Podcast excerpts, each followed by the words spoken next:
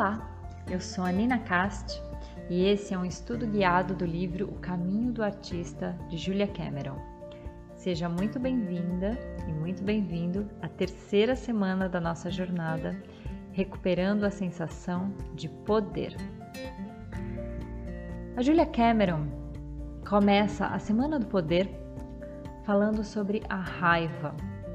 Olha que interessante. Logo a raiva, né? Esse sentimento não tão nobre que algumas pessoas se permitem acessar, mas muitas, muitas mesmo não se permitem. O caso é que a raiva é um combustível. Ela motiva a ação. E se a gente conseguir, com maturidade, ouvir esse sentimento, a raiva pode ser uma conselheira a raiva é uma força altamente criativa que todo mundo sente e que, ao meu ver, ela pode se tornar um problema em duas situações: quando a gente nega e quando a gente se deixa dominar por ela. Negar que sente a raiva é muito comum, né? Porque nós queremos nos sentir pessoas boas. E a explosão da raiva não combina muito com essa autoimagem idealizada, é, assim, meio namastê, né? Então, o que, que a gente faz? Abafa a raiva, esconde ela. No outro ponto, a pessoa que manifesta a raiva o tempo todo e de maneira explosiva, ela está presa a uma outra autoimagem também idealizada, que é da pessoa esquentada, impaciente e que acaba até usando isso para se colocar nas relações de um jeito mais dominante, né? Onde os outros precisam ter cuidado para falar com essa pessoa para não despertar a ira dela. Então, aqui, quando nós estamos falando de ouvir a raiva, nós não estamos falando de ser essa pessoa esquentadinha e muito menos de ser aquela pessoa que acha que já transcendeu a raiva e que agora vive num mundo de paz e amor. Na minha visão, esses dois extremos são autoimagens construídas de uma maneira idealizada e nenhum dos dois serve para nos ajudar a encontrar as nossas respostas. Então, como né, aceitar e vivenciar a raiva na nossa vida de uma maneira verdadeira, construtiva, saudável. Bom, primeiro de tudo, compreendendo que a raiva vem de um lugar de insatisfação. Ela nos mostra claramente quais são os nossos limites e a necessidade de colocar esses limites, é, e mostra também uma direção Através dela, a gente pode ampliar nossa clareza sobre o que não está nos fazendo feliz, sobre o que nos causa indignação. E nesse ponto é que ela é uma ótima conselheira, como eu disse lá no começo. O medo, o medo ele não é um bom conselheiro, porque o medo ele nos enche de dúvida. E aí ou ele nos paralisa ou faz a gente ser reativo, né? Nos faz agir na fuga ou por precipitação. A raiva, no entanto, ela não traz dúvida, ela traz clareza. A Julia Cameron diz que normalmente basta um pouquinho de reflexão para traduzir a mensagem enviada pela nossa raiva. Essa raiva está nos dizendo que nós já não podemos mais conviver com a nossa vida antiga, ela está nos dizendo que a nossa antiga vida está morrendo e que nós estamos renascendo. E o parto dói. É nesse momento e com essa compreensão que a gente pode utilizar a raiva como energia criativa. No filme Eu Maior, é, tem uma fala do Marcelo Yuca. Para quem não se lembra, o Marcelo Yuca foi o fundador do Rapa, músico, compositor, né, que ficou paraplégico ao ser baleado num assalto. Se reinventou enquanto artista depois disso, né, e acabou falecendo no ano passado, em 2019. E a arte dele sempre foi extremamente engajada, né? ele sempre usou a arte para manifestar a sua indignação com as questões de injustiça social, política, etc. E nesse filme Eu Maior, que inclusive está disponível na íntegra para assistir pelo YouTube, uma fala do Yuka que me marcou profundamente é quando ele diz que é preciso a gente pegar a nossa raiva e todos esses sentimentos que não são tão nobres, fazer com eles um moinho de vento e canalizar, gerando um outro tipo de energia. E ele também fala é, que não quer deixar de lado a indignação que ele sente. É que buscar o autoequilíbrio não tem a ver com deixar esses sentimentos, porque no caso dele é a raiva, a indignação que transformam o que ele sente em ação. Então, eu sinto aqui que a gente está falando de alquimia, de transmutar sentimentos. Ao invés de deixar que aquele sentimento te provoque um estrago, então, primeiro se permitir sentir, depois refletir com verdade sobre aquilo e então transformar em alguma coisa. Que coisa, né? Em arte ou em caminho, em direção. Nesse sentido, a raiva nos conecta com a sensação de poder, mas não é esse poder sobre os outros, né? É um poder sobre nós mesmos.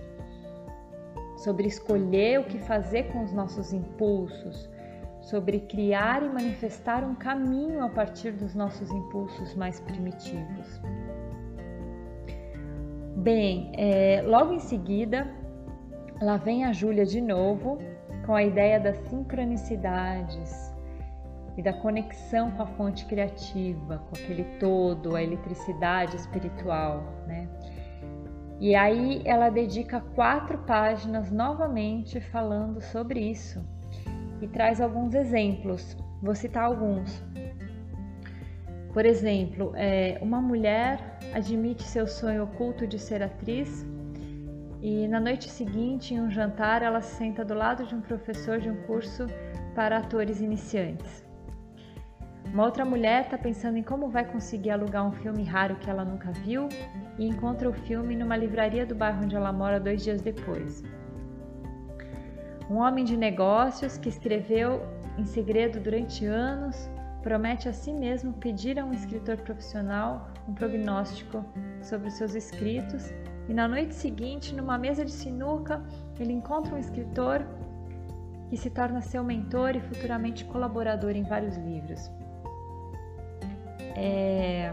Bom, a Júlia, ela está aqui novamente, né, nos desafiando a perceber esses acontecimentos como pistas, como aqueles pãezinhos que João e Maria deixaram pela estrada, e que se a gente se desapegar um pouquinho da nossa necessidade de controle, a gente pode começar a admitir mesmo a existência de uma força criativa que responde a nós, que nos ouve e que age através da gente.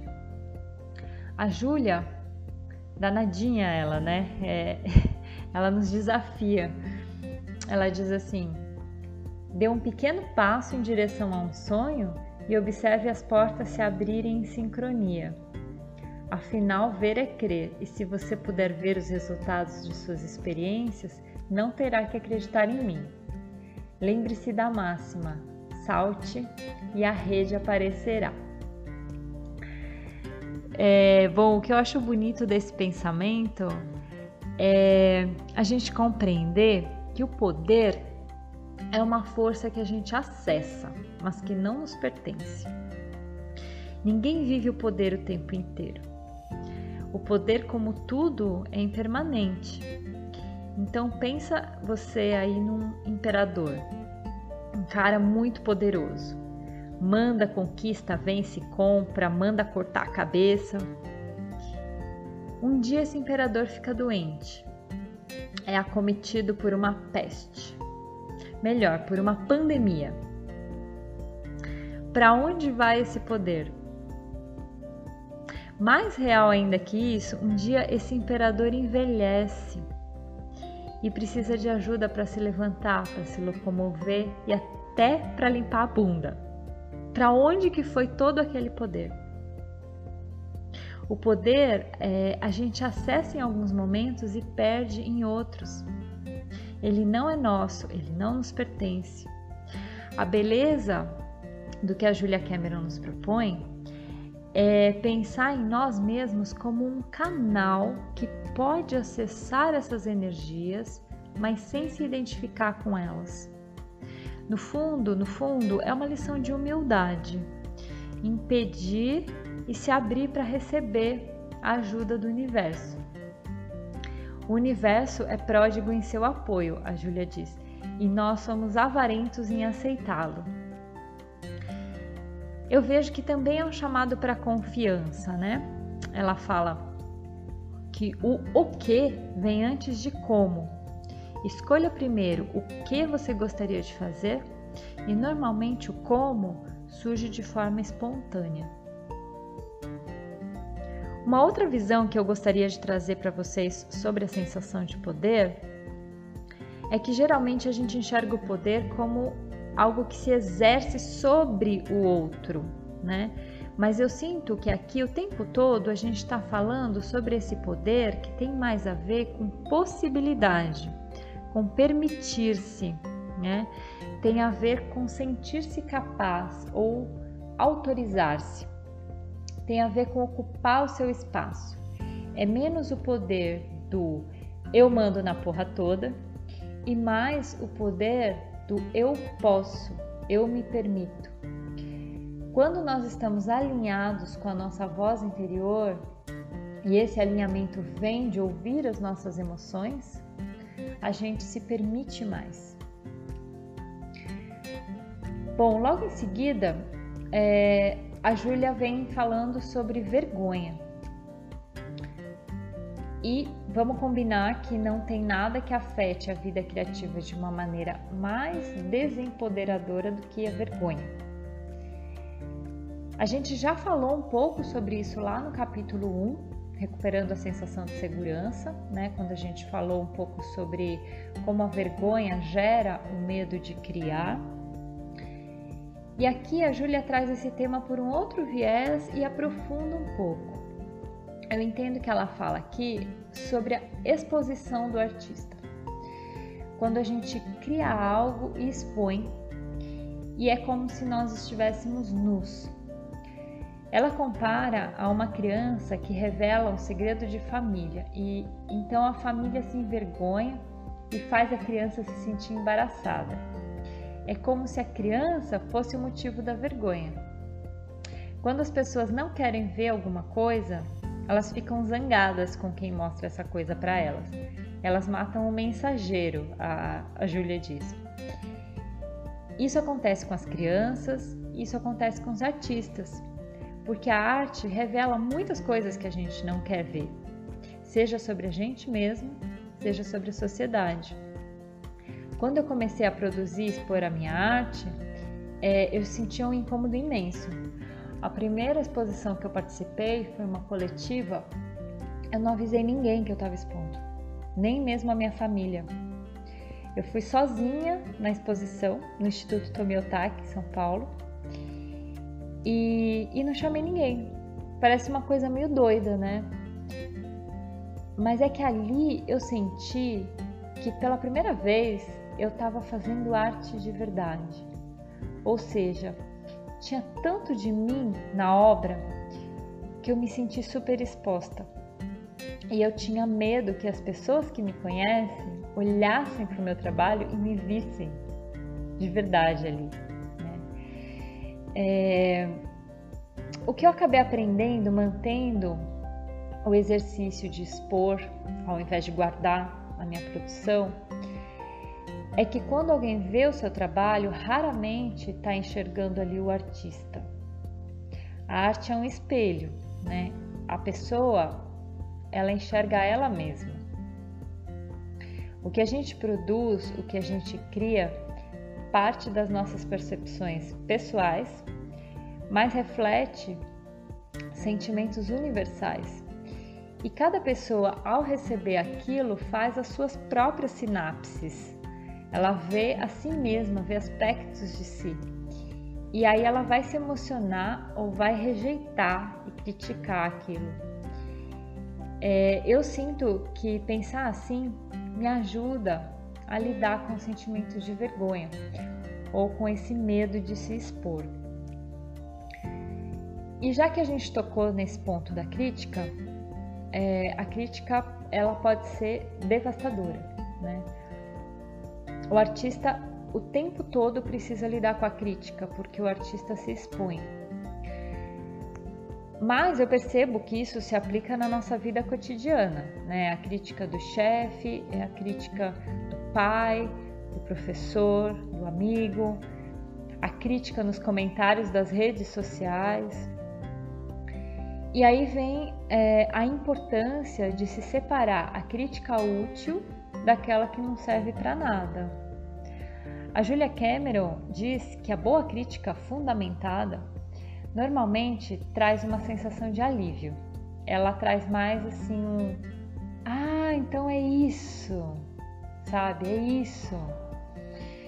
Já a crítica depreciativa, pessoal, imprecisa, esse é um tipo de crítica muito nocivo, que provoca insegurança e pode sim levar a um bloqueio criativo.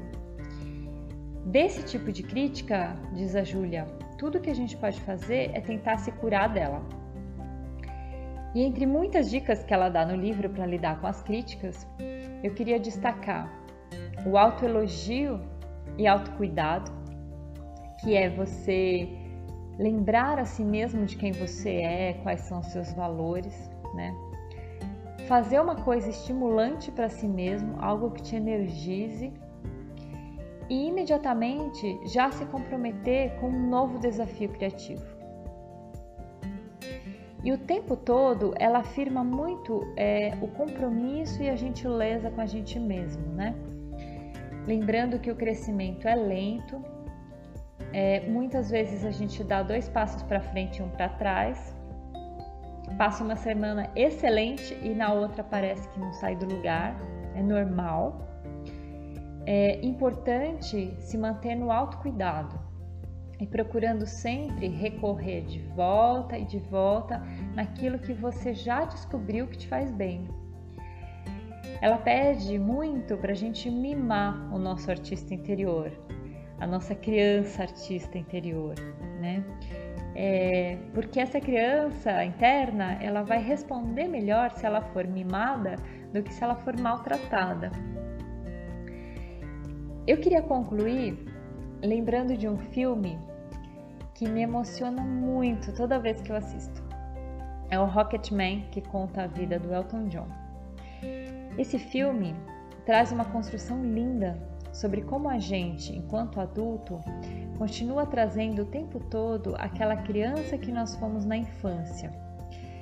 Em geral, aquela criança ferida, incompreendida, que passou até por humilhações, mas que ao mesmo tempo é a nossa parte mais luminosa e criativa.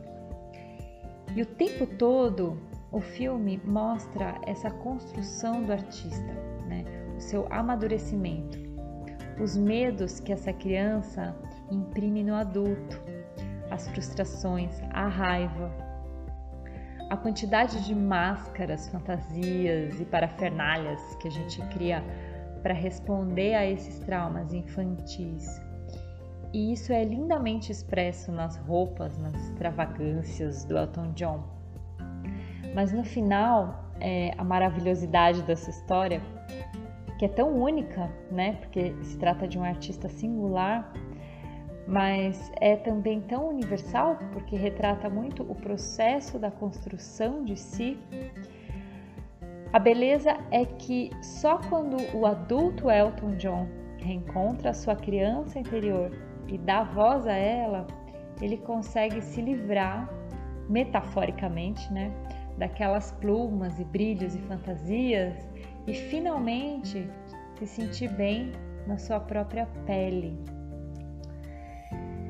Então, hoje eu vou deixar vocês com essa dica de filme que eu amo, Rocketman, e encerrar com uma frase tirada desse filme. É um conselho que o Elton John recebe de um músico mais experiente no começo da sua carreira. Ele diz: Você precisa matar quem você é para se tornar quem você quer ser. Portanto, amigas, amigos e amigues, poder é tomar nas mãos o próprio crescimento, ocupar o seu lugar e se tornar quem você quer ser seguimos nos permitindo. Próxima semana, recuperando a sensação de integridade. Até lá!